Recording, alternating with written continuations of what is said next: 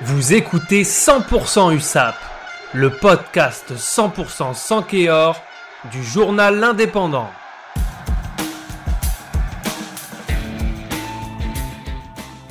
Bonjour à tous et bienvenue sur l'indépendant.fr pour cette spéciale de notre émission 100% USAP à l'occasion de la demi-finale d'accession en top 14 qui verra Perpignan affronter Oyonnax dimanche 30 mai 2021 à Aimé Giral on reçoit Laura Cosanias de l'Indépendant pour faire le point avant la rencontre. Bonjour Laura. Bonjour Johan. Laura, tu es journaliste à l'Indépendant. C'est toi qui suis les 100 or depuis février 2021. Une certaine logique a été respectée lors du match de barrage qui s'est déroulé samedi dernier puisque Oyonnax, quatrième de la saison régulière, a battu Colomiers cinquième. Pour ceux qui ne suivent pas assidûment le championnat de Pro D2, est-ce que tu peux nous dire ce qu'il faut savoir sur le futur adversaire des Catalans? La présence d'Oyonnax en demi-finale n'est clairement pas euh, le fruit du hasard. Cette équipe fait partie euh, des favoris et finit logiquement dans le top 6 de ce championnat de Pro D2 à la fin de la saison régulière. Quelques chiffres parlent d'eux-mêmes euh, concernant les hommes de Joel Abd. Ils ont glané 8 victoires à l'extérieur tout au long de la saison, notamment contre Biarritz et Vannes, qui ne sont autres que les opposants de l'autre demi-finale, mhm. et ont concédé deux matchs nuls, dont un contre Colomiers, Colomiers qui a été euh, vaincu euh, la semaine dernière par eux-mêmes.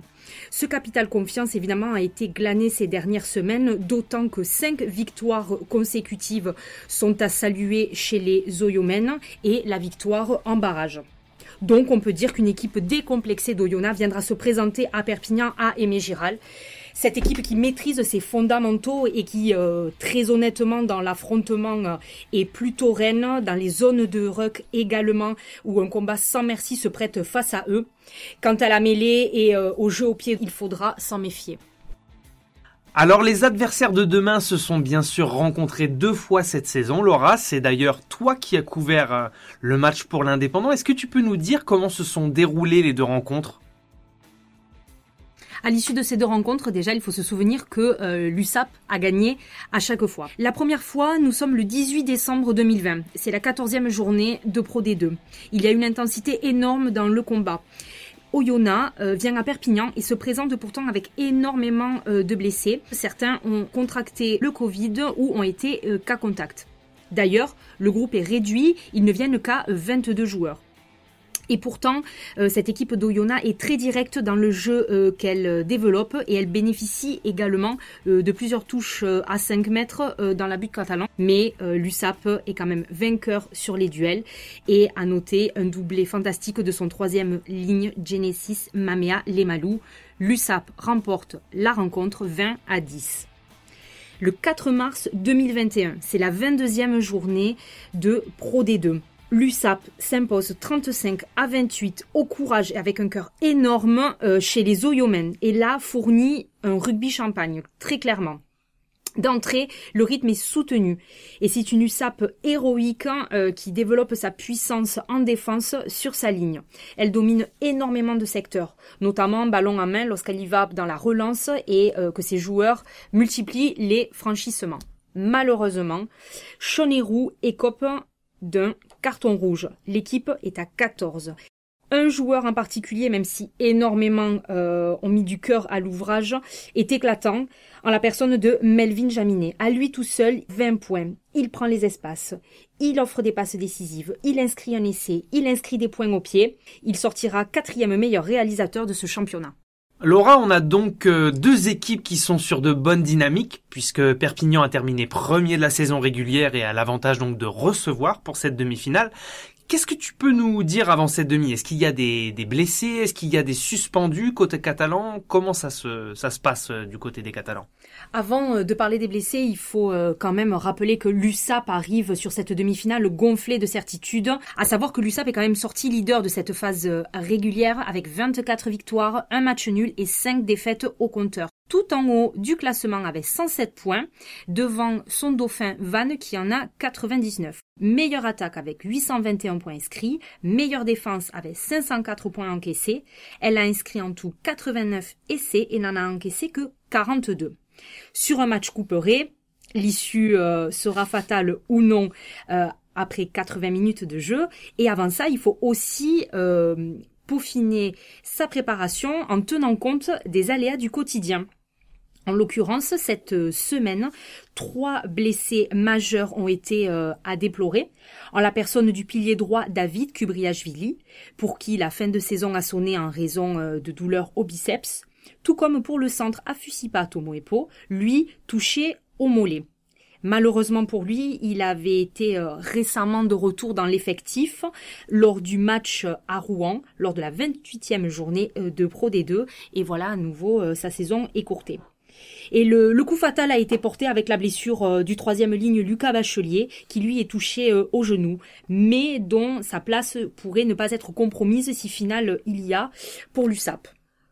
Autre euh, point à souligner pour cette demi-finale, Parmi les absences, mais pas les blessés, euh, ça sera celle du coach Patrick Arletaz qui devra euh, participer à la rencontre en tribune et pas au bord du terrain pour euh, avoir contesté des décisions du corps arbitral lors du match contre Rouen. C'est une décision qui a été prise il y a peu par la commission de discipline de la Ligue nationale de rugby. Alors tout ça nous donne un groupe qui a perdu des forces, mais justement qui pourrait-on voir demain dans le 15 catalan pour pouvoir les suppléer? Il y a certains retours plutôt marquants à, souligner. Euh, celui tout d'abord euh, du jeune Lucas Vellart au talon, qui était touché au genou depuis plusieurs semaines. Il y a également à l'ouverture euh, Patricio Fernandez touché à la cuisse qui lui pourrait venir renforcer ce poste à la charnière après Ben Vola Vola. Il y a Melvin Jaminet bien entendu qui a été touché aux ischios et qui pourrait officier euh, si euh, son corps le lui permet euh, à l'arrière dans un 15 de départ. Et enfin, il pourrait y avoir également le grand retour du demi de mêlée Sadek Dekmash qui a été suspendu pendant six semaines pour gestes dangereux et insultes envers le corps arbitral en raison de l'absence de Lucas Bachelier en troisième ligne, Pioula Fassalele pourrait intégrer cette ligne-là dans le 8 euh, de départ. En clair, l'équipe qui a été présentée lors de la dernière rencontre du championnat pourrait se retrouver cette fois-ci face à Oyonnax. Alors Laura, on va parler un peu des objectifs de cette rencontre. Pour l'USAP, la montée en top 14, c'est un enjeu capital pour tout un club, toute une ville. Beaucoup suivent les performances du 15 catalan avec un œil un peu en retrait. Est-ce que tu peux nous réexpliquer comment l'USAP peut parvenir à ses fins? Est-ce qu'il y a plusieurs possibilités? Je dirais même que les ambitions de l'USAP sont portées par toute une région, pour ne pas dire le pays catalan dans son intégralité. Cette dernière ligne droite est capitale pour les hommes de Patrick Arletaz. C'est ce à quoi il se prépare depuis deux ans. La saison précédente avait été tronquée et l'USAP avait terminé deuxième, juste derrière Colomiers, qui avait 77 points et l'USAP 76. Dimanche, le match est éliminatoire. On gagne, on perd. En cas de défaite, la saison est terminée. En cas de victoire, il y a une rencontre la semaine d'après, en finale, contre le vainqueur de l'autre demi-finale opposant Van à Biarritz. Cette finale se jouera le samedi 5 juin à Montpellier. L'équipe championne de Pro D2 accède directement au top 14. Mais pour le finaliste, tout n'est pas fini. Il y a la semaine d'après, le 12 juin, une finale d'accession relégation. C'est-à-dire qu'elle opposera le finaliste de Pro D2 et le 13e au classement du top 14, à savoir soit Pau, soit Agen au moment où je vous parle. Eh bien Laura, merci d'être venue passer au micro de 100% USAP. Tu seras en tribune à Émy Giral dimanche après-midi à 15h30 pour le coup d'envoi. Un match que l'on pourra bien sûr suivre en live sur l'indépendant.fr et que tu nous débrieferas ensuite. Merci beaucoup Laura. Merci Johan et bon match.